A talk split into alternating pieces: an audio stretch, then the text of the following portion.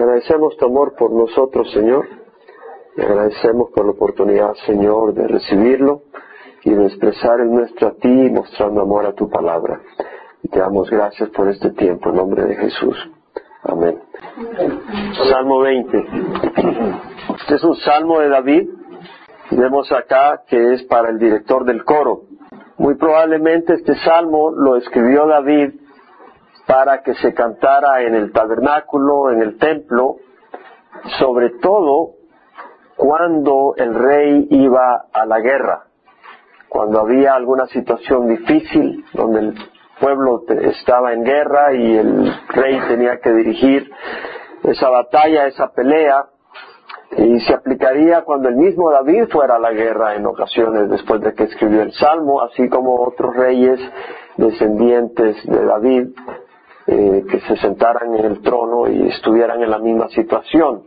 Y vemos que dice, y se aplica también a nuestro Señor Jesucristo, porque este salmo es de victoria, donde se le desea, se le bendice al rey victoria, porque está peleando la batalla del pueblo de Dios. Y el que peleó la batalla de las batallas es Jesucristo en la cruz. Y también se le aplica aún al mismo Señor Jesús. Pero también se le aplica a nosotros. Porque cada uno de nosotros tenemos batallas que librar. Batallas que librar no por estar en la maldad, sino batallas que librar por estar sirviendo al Señor. Porque cuando entramos al reino de los cielos, y somos parte, estamos identificados ya con Jesús y Satanás es su enemigo acérrimo y en ese momento él entra en una batalla directa contra nosotros. Y cada uno de nosotros no solo estamos en una guerra como cuerpo de Cristo, pero cada uno de nosotros tiene a veces batallas que librar.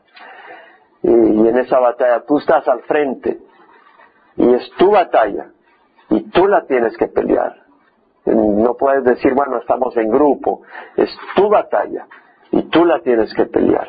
Y, son por es, es, una batalla muy importante eh, porque somos el cuerpo de Cristo. Y entonces ah, se aplica también a nosotros. Es un salmo muy hermoso porque tiene mucha, mucha cosa que, que reflejarnos y hacernos meditar. Dice que Jehová te responda en el día de la angustia, que el nombre del Dios de Jacob te ponga en alto, que desde el santuario te envíe ayuda y desde Sión te sostenga. Entendemos el deseo, que el Señor te responda. Bueno, que el Señor te responda implica que va a pedir el rey, va a clamar, va a pedir por ayuda. Que el Señor te responda indica fe en el Señor. Porque si el Señor le va a responder, quiere decir de que el rey va a clamar al Señor. Y de hecho en el versículo 7 y 8 dice, algunos confían en carros y otros en caballos, mas nosotros en el nombre de Jehová nuestro Dios confiaremos. Ellos se doblegaron y cayeron, mas nosotros nos hemos levantado y nos mantendremos en pie. Entonces vemos de que el rey va armado, va con sus caballos, va con sus carros, va con sus espadas, su ejército, pero va a confiar al fin y al cabo en el Señor. Y es lo que nosotros hemos de ser, hemos de equiparnos espiritualmente hablando. Pero al fin y al cabo no es nuestra preparación, es el Señor el que nos va a librar en el momento de la batalla. Dice que el Señor te responda en el día de la angustia. La palabra angustia es Sara, que quiere decir dificultad, problema, conflicto, adversidad, aflicción, angustia, tribulación. También se traduce adversario, enemigo, porque la palabra tzara viene de la palabra tzar, que quiere decir enemigo, adversario, problema, angostura, pedernal. O sea, nos da el pedernal es duro, nos da a entender la dureza de un conflicto pena, aflicción, sufrimiento, congoja.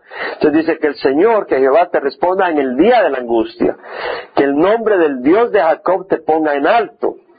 La palabra poner en alto es sagab, que quiere decir estar en alto, en un lugar inaccesible, demasiado alto para que el enemigo te alcance. También quiere decir ser exaltado, que, el Señor te exalte, te dé triunfo, te levante arriba de tus enemigos a donde vuelan las águilas, donde no llegan las donde no llegan los animales eh, que se arrastran, que llega a las alturas. Ahora dice, interesante que dice que el nombre del Dios de Jacob, el nombre es un símbolo, es un significado del carácter, la persona, la, personalidad, la manera de ser, su, su naturaleza que el nombre del Dios de Jacob, y el Dios de Jacob es un Dios que protege a los suyos, es un Dios que no ignora el clamor de los suyos. Entonces dice que el nombre del Dios de Jacob, ahora es interesante que usa la frase el Dios de Jacob. Jacob es el hijo de Isaac, el hijo de Abraham. Jacob fue cambiado su nombre a Israel por Dios mismo, y de ahí vienen las doce tribus de Israel. Pero cuando dice el Dios de Jacob, yo reflexiono en este Jacob que iba huyendo de su hermano Esaú hacia Arán. Y en el camino en Betel tiene un encuentro con el Señor y le promete que, si el Señor lo va a proteger, Él le va a dar el diezmo y, y, lo va a hacer a Él su Dios. Y Dios fue muy fiel. Dios protegió y prosperó a Jacob, no en virtud de por quien fuera Jacob, sino en virtud del pacto. Porque en Génesis leemos de ese pacto que Dios firmó con Abraham, cuando le dice, vete de tu tierra, de entre tus parientes, de la casa de tu padre, a la tierra que yo te mostraré, y haré de ti una nación grande y te bendeciré y engrandeceré tu nombre y serás bendición, bendeciré a los que te bendigan y al que te maldiga maldeciré y en ti serán benditas todas las familias de la tierra. Dios le promete bendición a raíz de que él crea y salga por fe hacia Dios donde Dios lo lleva, dejando sus raíces, pero en camino de fe hacia donde Dios lo va a llevar. Entonces vemos en números cuando el pueblo de Israel ha salido de Egipto y va a entrar a la tierra prometida y está en las llanuras de Moab. El rey de Moab, Balak, se aflige al ver este gran ejército de gente, eh, millones, fácil dos a tres millones de personas que venían entrando a la tierra prometida, están todavía al este del río Jordán, en la llanura de Moab, y Balak manda a llamar a, a Balaam, hijo de Beor, de Petor hacia la zona del río Éufrates para que maldiga al pueblo de Israel. Ahora vemos en, en, número 23.8 que dice, cuando él va a, a, maldecir, él no puede maldecir, porque Dios le pone y le obliga a bendecir y dice, ¿cómo maldeciré a quien Dios no ha maldecido? ¿Cómo condenaré a quien el Señor no ha condenado? Y nosotros no vamos a ser maldecidos por el enemigo. Porque dice la palabra, que quién acusará a los escogidos de Dios. Dios es el que justifica. ¿Quién es el que condena? Cristo Jesús es el que murió, más aún el que resucitó, el que está a diestra del Padre intercediendo por nosotros. Y el Padre va a escuchar la voz de su Hijo, que dio su sangre perfectamente en la cruz y vivió la vida perfecta en obediencia y sumisión a Él. Entonces vemos en el versículo 20, cuando vuelve a, a pedirle Balak a Balaam que maldiga y lo lleva a otro lugar para que desde ahí maldiga, dice, mira, he recibido orden de bendecir, si él ha bendecido yo no lo puedo anular. Él no ha observado iniquidad en Jacob, es decir, en Israel, en el pueblo, ni ha visto malicia en Israel. Eh, ¿Por qué no lo había visto? Era a raíz del pacto, porque era un pueblo murmurador, era un pueblo con problemas. Pero vemos aquí que Dios lo ve como su hijo, con cariño, está en él, en el pueblo de Israel, Jehová su Dios, y el júbilo de un rey está en él. Es decir, Dios se regocija en su pueblo.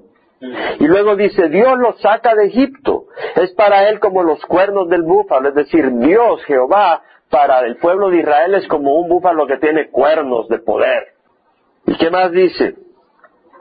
Porque no hay agüero contra Jacob. Hay gente que se asusta, me van a echar una maldición. El cristiano no tiene que tener miedo a las maldiciones, a las brujerías, tenemos eh, la protección del Señor. Ni hay adivinación contra Israel, a su tiempo se le dirá a Jacob y a Israel, ved lo que ha hecho Dios. He aquí un pueblo se levanta como leona y se yergue como león. No se echará hasta que devore la presa y beba la sangre de los que ha matado. Esta es una bendición que Dios proclama a Israel, que es el pueblo de Dios. Y no dice Pedro que somos real sacerdocio, nación santa, pueblo adquirido para posesión de Dios. Y si Israel Es llamado acá un pueblo que se levanta como leona y se hiergue como león y que no se echará hasta que devore la presa y beba la sangre de los que ha matado, cuanto más la iglesia. Y aquí un pueblo se levanta como leona y se hiergue como león, no se echará hasta que devore la presa y beba la sangre de los que ha matado. ¿Cuánto más la iglesia? Vuelvo a preguntarlo. El pueblo de Israel se hiergue como león, dice la palabra. Y nosotros como pueblo de Dios podemos caminar erguidos como león. No estoy hablando ahí todos para morder y matar, pero estoy hablando en poder y en victoria. Eso es lo que está diciendo. En poder y en victoria sobre sus enemigos. Y es importante entender eso. Cuando dice el Señor que el nombre del Dios de Jacob te ponga en alto, sabemos que el cristiano puede abrazar la promesa que el Señor expresó a Pedro y al pueblo de Dios cuando iba a Cesarea de Filipo. Y entrando a esa área, le pregunta a sus discípulos, bueno, ¿qué dicen los hombres que es el Hijo de Dios? ¿Qué dicen los hombres quién es el Hijo de Dios? Les dicen, bueno, uno dicen que eres Juan el Bautista, otros Elías, otros Jeremías o uno de los profetas. ¿Y ustedes quién dicen que soy yo? Y Pedro dice, tú eres el Cristo, el Hijo del Dios viviente. Y el Señor le dice, bienaventurado Simón, hijo de Jonás, porque eso no te lo reveló carne ni sangre, sino mi Padre que está en los cielos. Y yo te digo que tú eres Pedro, y sobre esta roca edificaré mi iglesia, y las puertas del Hades no prevalecerán sobre ella. Lo que está diciendo es que las puertas del enemigo no prevalecerán sobre su iglesia. Esa es una promesa del Señor. Esa es una realidad del Señor. La iglesia de Cristo no va a ser vencida por Satanás. Las puertas del Hades no prevalecerán sobre la iglesia del Señor. La iglesia del Señor no es un edificio, es su gente, es su pueblo. Quiere decir que el enemigo no va a prevalecer sobre los cristianos que estamos unidos a Cristo Jesús. Porque la cabeza nuestra es Cristo. Y el cristiano puede saber con certeza que el enemigo no va a prevalecer sobre nosotros. Ahora yo quiero hablar de un enemigo muy importante.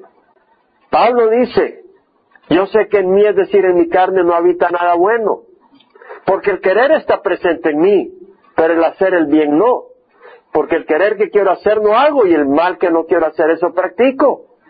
Entonces, si yo practico el mal que no quiero hacer, ya no soy yo el que lo hace, sino el pecado que habita en mí. Miserable de mí, ¿quién me librará de este pecado de muerte? Quiero que pongamos atención. Lo que Pablo está diciendo aquí en el capítulo 7 de Romanos es de que hay un enemigo nuestro que es el pecado. Y ese enemigo tiene poder sobre nosotros a tal nivel de que Pablo dice yo no soy libre de hacer lo que quiero hacer. Pero no llegué a conclusión porque no he terminado mi comentario.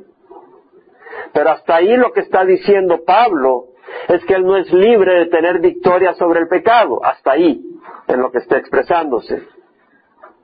Porque dice, yo sé que en mí, es decir, en mi carne no habita nada bueno. Porque el querer está presente en mí, pero el hacer el bien no. Porque el bien que quiero hacer no hago. Y el mal que no quiero hacer practico. Y si ya no practico el mal que quiero, que no quiero hacer, si yo practico el mal que no quiero hacer, ya no soy yo el que lo hace, sino el pecado que habita en mí. Lo que está diciendo es que el pecado tiene poder sobre él, aunque él no lo quiera hacer. Luego dice, miserable de mí, ¿quién me librará de este cuerpo de muerte? Ahora aquí cambia la cosa. Porque entonces dices, gracias a Dios por Jesucristo nuestro Señor. Y luego dice, por lo tanto ya no hay condenación para los que no andan en la carne, sino los que andan en Jesucristo. Los que andan en el Espíritu. Entonces lo que quiero hablar acá es que hay un enemigo que es el pecado. Pero quiero que veamos una cosa muy importante. Que nosotros no tenemos que estar sometidos a la esclavitud del pecado.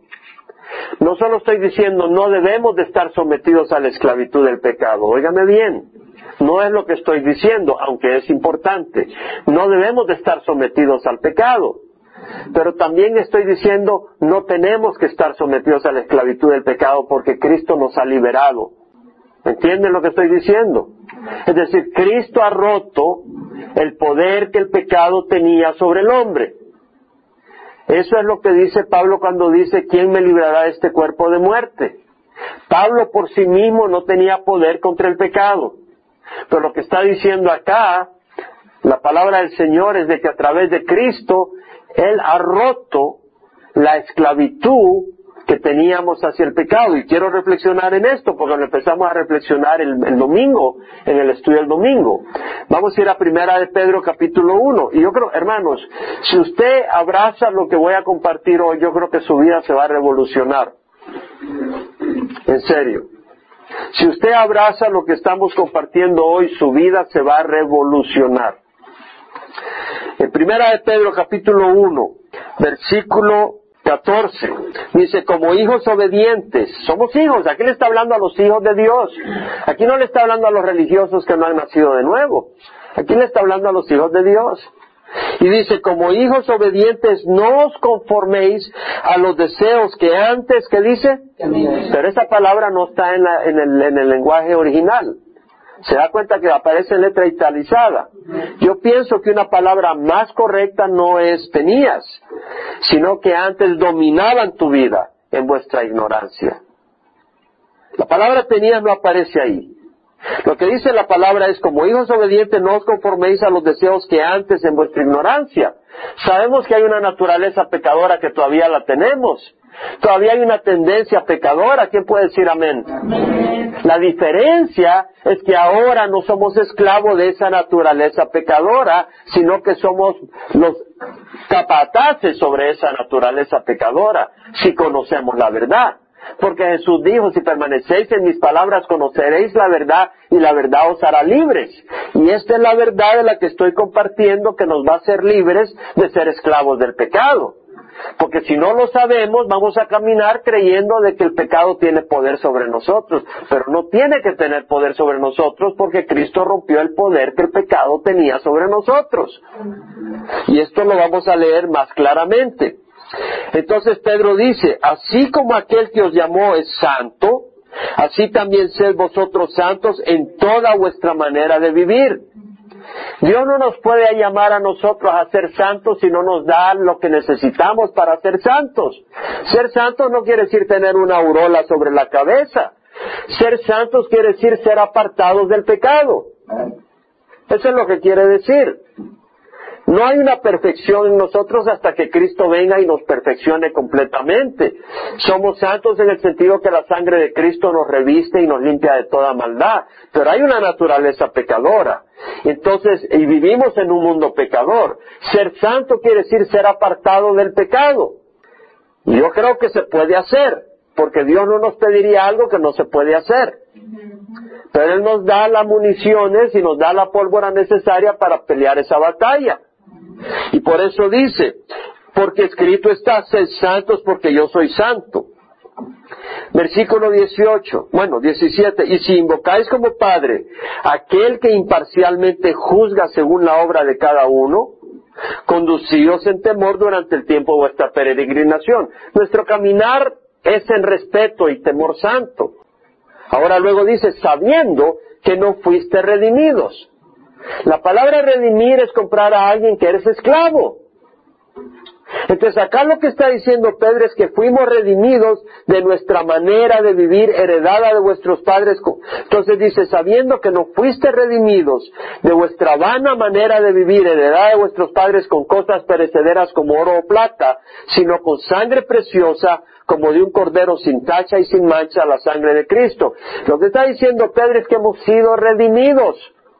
No solo nos está diciendo, ya no vivas conforme a la manera vana de vivir que heredaste vuestros padres. Tú dices, bueno, mis padres no, se emborrachaban, mis padres no fumaban droga, mis padres eh, no asesinaron, pero sus padres tal vez vivían para sí mismos.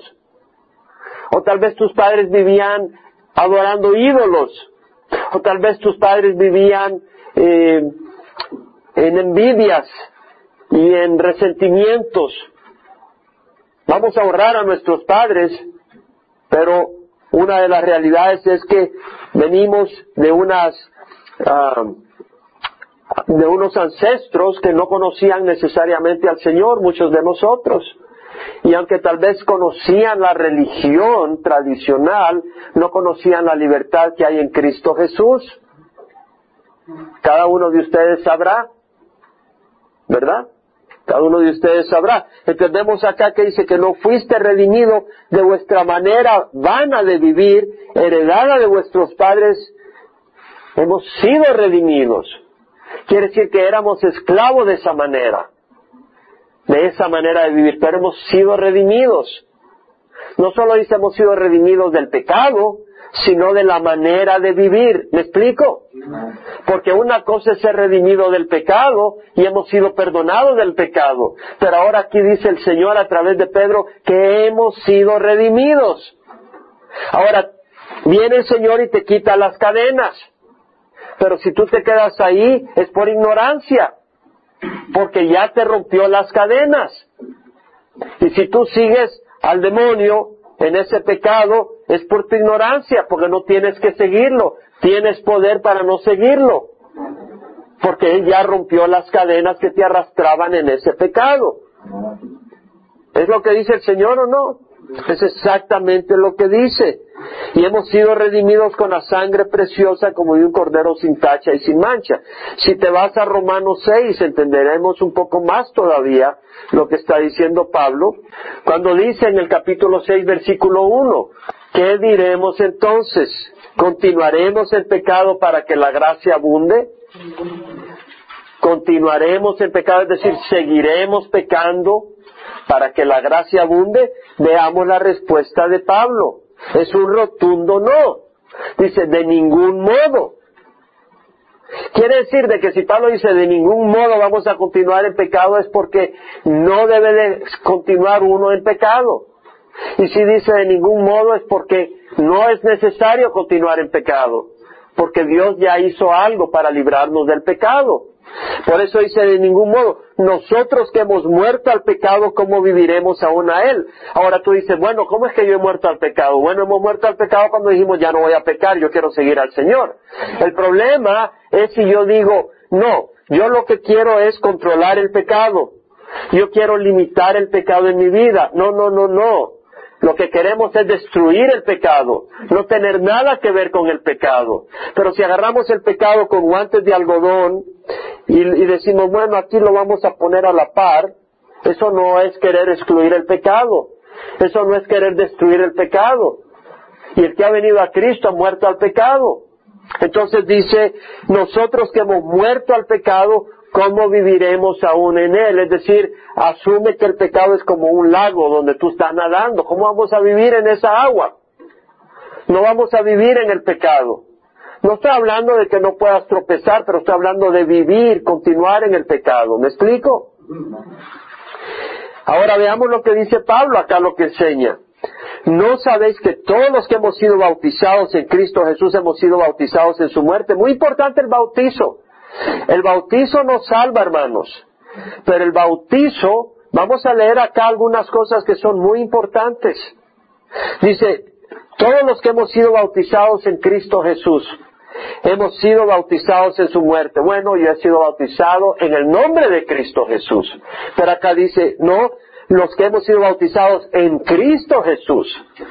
Es decir, he sido sumergido en Cristo Jesús. ¿En qué sentido también? Dice, hemos sido bautizados en su muerte. He sido sumergido en su muerte. Un momento, yo no estaba en la cruz. Un momento. Sí estabas en la cruz. Y esto es lo que quiero que leamos acá, porque aquí viene poder y aquí viene libertad. En el versículo 4 dice, por tanto, hemos sido sepultados. Está hablando como algo ya hecho, no como una posibilidad, no como una idea, sino como un hecho, como algo que ocurrió. Y dice, hemos sido sepultados. Pedro no está, Pablo aquí no está hablando palabritas románticas. Pablo aquí está hablando lo que es, fact, hechos.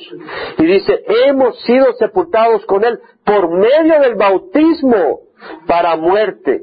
Cuando tú te bautizas y estás mostrando ese corazón de obediencia, ¿me explico? Tú te estás identificando con Cristo, pero no solo te estás identificando, Yo le propongo a usted que lo que ocurrió cuando usted se está bautizando, usted está convirtiendo en realidad un hecho muy importante. Que en la cruz, Cristo en su cuerpo llevó el título del pecado, de la naturaleza pecadora de cada uno de nosotros que hemos recibido al Señor y nos hemos bautizado en el Señor. Entonces vemos que al ser bautizados y al ser sumergidos en esa agua, hemos sido sepultados con Él Quiere decir que cuando Jesús iba a ser sepultado, llevaba los nombres de cada uno de nosotros que hemos obedecido, le hemos recibido y hemos sido bautizados con Él. Y literalmente nuestro cuerpo de pecado, no nuestro cuerpo físico, pero el poder del pecado sobre nosotros fue sepultado ahí.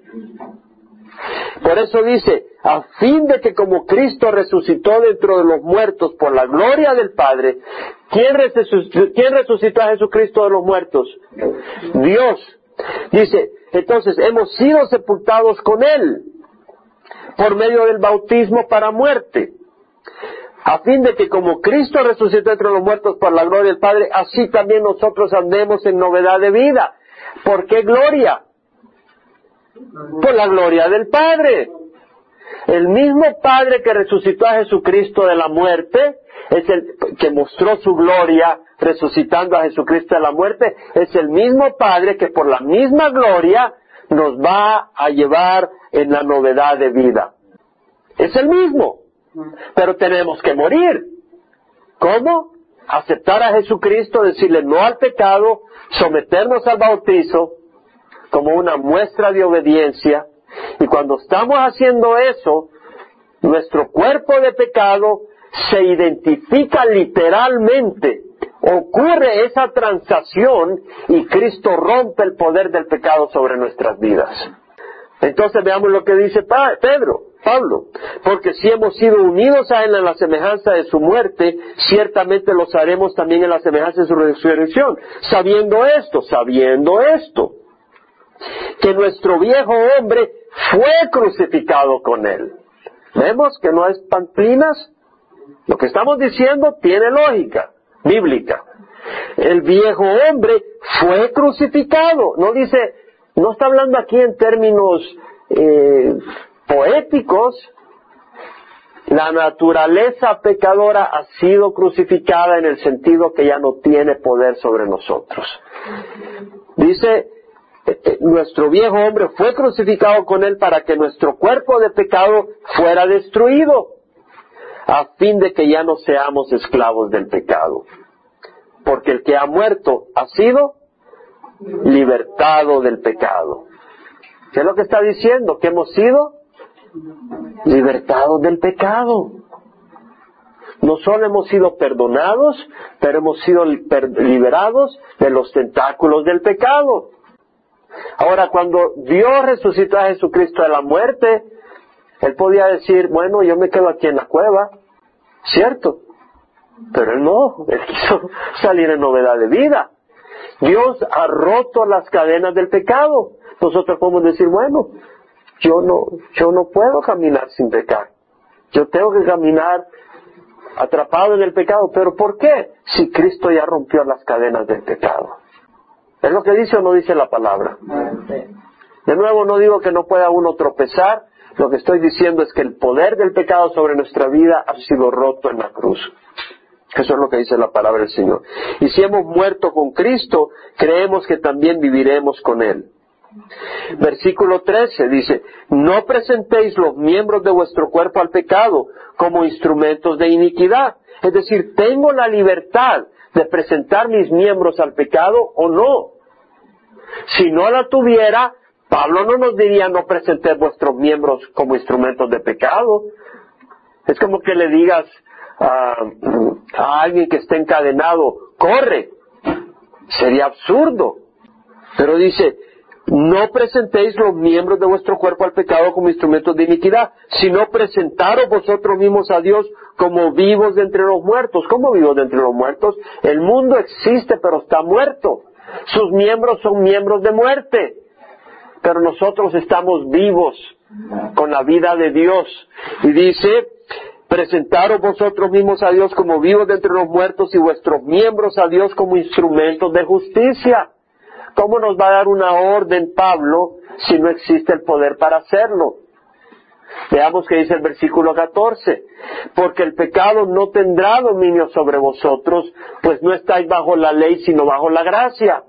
Veamos la diferencia. Cuando uno está bajo la ley, uno dice, bueno, no debo de hacer esto, pero no tienes poder para no hacerlo. Que fue lo que dijo Pablo en Romanos 7. Miserable de mí quien me librará de este cuerpo de muerte, porque la ley mostró la maldad en el corazón y la incapacidad de poder caminar en rectitud. Fue comprobada con la vida de uno. Entonces dice, pero ya no estamos bajo la ley, estamos bajo la gracia. ¿Qué es la gracia? La gracia es el favor de Dios. ¿Qué favor? El que rompió las cadenas del pecado y nos dio su Espíritu Santo. Por eso si vamos a Romanos versículo 11 del capítulo 8, si el espíritu de aquel que resucitó a Jesús de entre los muertos habita en vosotros, el mismo que resucitó a Cristo Jesús de entre los muertos también dará vida a vuestros cuerpos mortales por medio de su espíritu que habita en vosotros. Esa vida también se refiere a la vida espiritual, no a la vida de pecado. Porque así que hermanos somos deudores no a la carne para vivir conforme a la carne. Porque si vivís conforme a la carne habréis de morir, pero si por el Espíritu hacéis morir las obras de la carne, viviréis. Entonces, ¿qué tenemos para vivir conforme a la voluntad de Dios? ¿Qué tenemos? El Espíritu, Santo. ¿Y quién nos ha liberado para que no seamos esclavos del pecado? Dios, Cristo en la cruz. Eso es lo que dice Pedro en segunda de Pedro, en primera de Pedro 2.24. Él mismo llevó nuestros pecados en su cuerpo sobre la cruz. Él llevó nuestros pecados sobre su cuerpo, en su cuerpo sobre la cruz, a fin de que muramos al pecado y vivamos a la justicia, porque por sus heridas fuisteis sanados. Aquí está hablando de sanidad espiritual, no de sanidad física en este versículo. Es decir, Él llevó nuestros pecados en su cuerpo sobre la cruz, a fin de que muramos al pecado y vivamos a la justicia. Ahora nos explica por qué podemos morir al pecado y por qué podemos vivir a la justicia. Porque por sus heridas hemos sido sanados, es decir, hemos sido librados para poder vivir a la justicia. ¿Es eso lo que está diciendo? Entonces, hermanos, nosotros no tenemos que ser esclavos del pecado, porque el Señor nos ha librado. Entonces, si hay alguna área en nuestras vidas, tenemos que saber que no tenemos que caminar esclavos de esa área, porque Dios nos ha dado el poder eh, a través de la muerte de Cristo en la cruz. Versículo 18 de Romanos 6 nos habla de eso. Habiendo sido libertados del pecado, os habéis hecho siervos de la justicia. Versículo 22, habiendo sido libertados del pecado y hechos siervos de Dios, tenéis por fruto la santificación, es decir, el caminar en rectitud, y como resultado la vida eterna, porque la paga del pecado es muerte, pero la dádiva de Dios es vida eterna en Cristo Jesús, Señor nuestro. Es decir, lo que está diciendo es que si nosotros no caminamos en una vida de rectitud, la paga del pecado, ¿qué es? Es muerte. No podemos practicar el pecado. Pero no necesitamos practicar el pecado, porque el Señor en la cruz rompió el poder de la esclavitud y de las garras y de los tentáculos de Satanás sobre nuestras vidas. Eso es lo que dice la palabra. Entonces continuamos en el Salmo 20, que desde el santuario tendía ayuda. La palabra santuario acá es templo, es la palabra Kodesh, que quiere decir separación, sagrado, un lugar sagrado, una cosa sagrada, o, el templo de Dios, o Dios que es santo, se traduce santo, santuario, santidad, santificado, que desde el santuario tendría ayuda, socorro, auxilio, apoyo. Entonces, cuando tiene que ver con el pecado, es como cuando vemos una puerta cerrada. Tú puedes pasar, ¿no? Tienes que abrir la puerta. Tal vez hay un gatito del otro lado agarrando la manecilla, pero tú puedes venir y decir, aquí la abro. y pasas y entras por el camino de justicia, porque tienes más poder que el enemigo que está del otro lado. ¿O no es el poder del Espíritu Santo mayor? No dice por el Espíritu poner a muerte las obras de la carne, quiere decir que tiene mucho mayor poder el Espíritu de Dios. Y con ese Espíritu podemos abrir la puerta de la justicia, la puerta de la rectitud. El enemigo estará del otro lado. En el pasado no teníamos el poder del Espíritu para abrir esa puerta de rectitud. Y tratábamos y lo único que hacíamos es vernos frustrados y derrotados. Pero ahora tenemos el poder por el Espíritu Santo de abrir esa puerta y caminar por el camino de la justicia. Eso es lo que está enseñando la palabra. Dice que desde el santuario te envía ayuda y desde Sión te sostenga. Sión es el monte donde está establecido Jerusalén, es donde está el templo. Es una, es, es una frase poética hebrea en el sentido de que el, concepto se vuelve a repetir con otras palabras. Santuario, Sión, ayuda, sostener que desde Sion te sostenga. La palabra acá es apoyo, que te establezca, que te fortalezca, que te consuele. Es importante, es interesante que la palabra Saad o eh, sostener quiere decir también consolar o refrescar y sostener el corazón. A veces en la batalla lo que necesitamos no es fuerza física, sino fuerza de ánimo. ¿Ves? En Salmo 73, 26 dice, mi carne y mi corazón pueden desfallecer, pero Dios es la fortaleza de mi corazón y mi, y mi porción para siempre. Dios es el que nos va a sostener en la batalla. Dios es el que nos va a sostener. Lo que quiere decir es que te vas a encontrar débil, pero vas a encontrar que Dios es fiel y Él te va a sostener. Te vas a encontrar débil contra el pecado, pero vas a ver que Dios te ha dado el poder para caminar en la rectitud. No en tu naturaleza pecadora, sino en el poder del Espíritu Santo. Eso es lo que vemos. Ofrenda si hay aceptable tu holocausto. Bueno, ¿cuál es el holocausto aceptable? Por consiguiente, hermanos, ruego por la misericordia de Dios que presenté vuestros cuerpos como sacrificios vivos y santos aceptables a Dios, que es vuestro culto racional, dijo Pablo en Romanos 12, 1 y 2.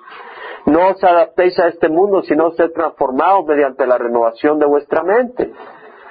De lo que está diciendo Pablo es que el sacrificio aceptable es nuestra vida, no hay menos. Si nosotros no le hemos entregado nuestra vida al Señor, el Señor no nos va a rescatar. El Señor no rescata a los que están peleando contra Él, sino a los que se han rendido a sus pies. Nadie puede servir a dos señores tenemos que darle nuestra vida y decir, Señor, me rindo, entra a mi vida, guía mi vida. Que te conceda el deseo de tu corazón y cumpla todos tus anhelos. El deseo de tu corazón, la palabra es leiba, leibab, y su uso es el ser interior, tu inclinación, tu corazón, el asiento de tus apetitos, emociones, pasiones, tu entendimiento que te conceda lo que más deseas. Ahora en el Salmo 37 tenemos una, una luz muy importante en el versículo 4 cuando el salmista dice, pon tu delicia en el Señor y Él te hará las peticiones de tu corazón. ¿Cuál es la petición que hay en tu corazón? Bueno, Señor, yo quiero hacer esto. Yo quiero hacer lo otro. El Señor dice, ¿qué tal si te olvidas lo que quieres hacer y yo llego a ser el tesoro de tu corazón. ¿Qué te parece si soy yo el tesoro de tu corazón y no lo que quieres hacer por mí? ¿Sí? Pon tu delicia en el Señor y Él te dará las peticiones de tu corazón. Es decir, es como en una pareja recién casada y una de y uno de los de la pareja o una está haciendo miles de cosas para la otra persona, pero no le pone atención. Ya hace mil cosas. Le hizo el desayuno, se lo llevó, aquí o allá, esto, está haciendo cien mil cosas, está arreglando la casa y todo, pero no, no, no le pone la mirada. Hace las cosas, pero no fija su mirada. Cuando una persona está enamorada, ahí te quedas mirándole y no le quitas la vista, te quedas ahí mudo, abstraído. Ahí llegan con los mariachis y tú, hasta que te sale la saliva de la boca. Y el Señor quiere ese amor nuestro hacia Él porque ese es el amor que Él tiene para nosotros. Él sangró en la cruz por nosotros. no es lo que vamos a hacer por el Señor, es si realmente nos hemos enamorado del Señor. Entonces vemos acá que dice, pon tu delicia en el Señor y Él te dará las peticiones de tu corazón. Encomienda al Señor tu camino, confía en Él que Él actuará. ¿Qué quiere decir? Señor, no, yo voy a hacer esto y ahora tú, Señor, te encomiendo mi camino. No, no, no, no. Señor, te entrego el plan de mi camino. Tú dime qué es el camino que debo de llevar. Encomienda al Señor tu camino. Entonces confía en Él que Él actuará. Hará resplandecer tu justicia como la luz y tu derecho como el mediodía. ¿Cómo? Porque la justicia tuya va a ser la del Señor. Es el camino del Señor, es la obra del Señor, es en el poder del Señor, es el deseo del Señor, es la voluntad del Señor. Todo es del Señor, va a ser la justicia del Señor. Nosotros cantaremos con gozo por tu victoria y en el nombre de nuestro Dios alzaremos bandera. Que el Señor cumpla todas tus peticiones. Es decir, realmente cuando un siervo, una sierva del Señor, realmente está sirviendo a Dios y podemos ver en su corazón que su motivación es glorificar a Dios y pelear la batalla del Señor. Si nosotros podemos ver eso, entonces vamos a estar orando por esa persona porque sabemos de que no se trata de glorificar a esa persona, sino al Señor. Amén. Entonces que sea la motivación de nuestro corazón tan clara y lo que mueve nuestras vidas tan clara que podamos orar por ti, porque sabemos que lo que tú estás buscando es la gloria del Señor no solo estás buscando la gloria del Señor, sino que con humildad y mansedumbre te has entregado al plan y al propósito del Señor. Y lo estás haciendo no de acuerdo a tu poder, sino al poder del Señor. Ahora sé que el Señor salva a su ungido. Le responderá desde su santo cielo con la potencia salvadora de su diestra. Algunos confían en carros, otros en caballos, mas nosotros en el nombre de Jehová nuestro Dios confiaremos. Ellos se doblagaron y cayeron, pero nosotros nos hemos levantado y nos mantenemos en pie. Salva, oh Jehová, que el rey nos responda el día que clamemos. Otra traducción, salva, oh Jehová, al rey, respóndenos el día que clamemos. Hay distintas versiones y distintos comentarios. Me podía haber tirado 20 horas tratando de determinar cuál es la traducción más clara. Pero al fin y al cabo lo que se está diciendo acá, Señor, sálvanos el día que clamemos. Y el Señor lo va a hacer. Vamos a cerrar los ojos. Y vamos a cerrar dándole gracias a Dios por lo que el Señor nos revela a través de su palabra. Yo creo que su palabra es poderosa. Yo creo que su palabra nos libera. Yo creo que su palabra nos aclara. Yo creo que su palabra nos da poder. Y si el pueblo de Israel se podía erguir como leona, ¿por qué no la iglesia de Cristo Jesús? ¿Por qué no si somos la iglesia que dijo el Señor, las puertas del Hades no prevalecerán sobre ella? Y no está hablando de un edificio, está hablando de su gente. La puerta de Hades no prevaleció contra Pablo. La puerta del Hades no prevaleció contra Pedro. Y la puerta del Hades no prevalecerá contra cada uno de sus hijos que está unido al Señor. Esa es la promesa del Señor. Las puertas del pecado no van a prevalecer sobre nosotros. Entonces, si hay alguna área de tu vida, tú puedes traérsela al Señor como hicimos el domingo. Y decirle, Señor, aquí está. Tú me has ofrecido el poder. Ya no soy esclavo de esta área. Y darle gracias al Señor. Si tú sabes en donde Dios te ha hablado, en algunas áreas, ya sea de ánimo, abraza esa promesa, ya sea de corrección, abraza la corrección, ya sea de revelación, abraza esa revelación para caminar en rectitud. En lo que Dios te haya hablado, deja que el Señor se glorifique en tu vida y en la mía. Vamos a alabar al Señor.